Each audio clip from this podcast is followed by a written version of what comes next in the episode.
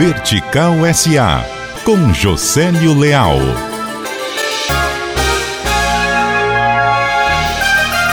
Hoje, quarta-feira 14, a TAP, a companhia aérea portuguesa, completa 73 anos de operações. Para marcar a data, nada de pastel de nata, mas sim cupcakes. Vai distribuir milhares deles. Todos os voos que partem do Brasil para Portugal terão a estação promocional. De Fortaleza parte hoje 22h50. Convenhamos, o pastel de nata faria muito mais sentido.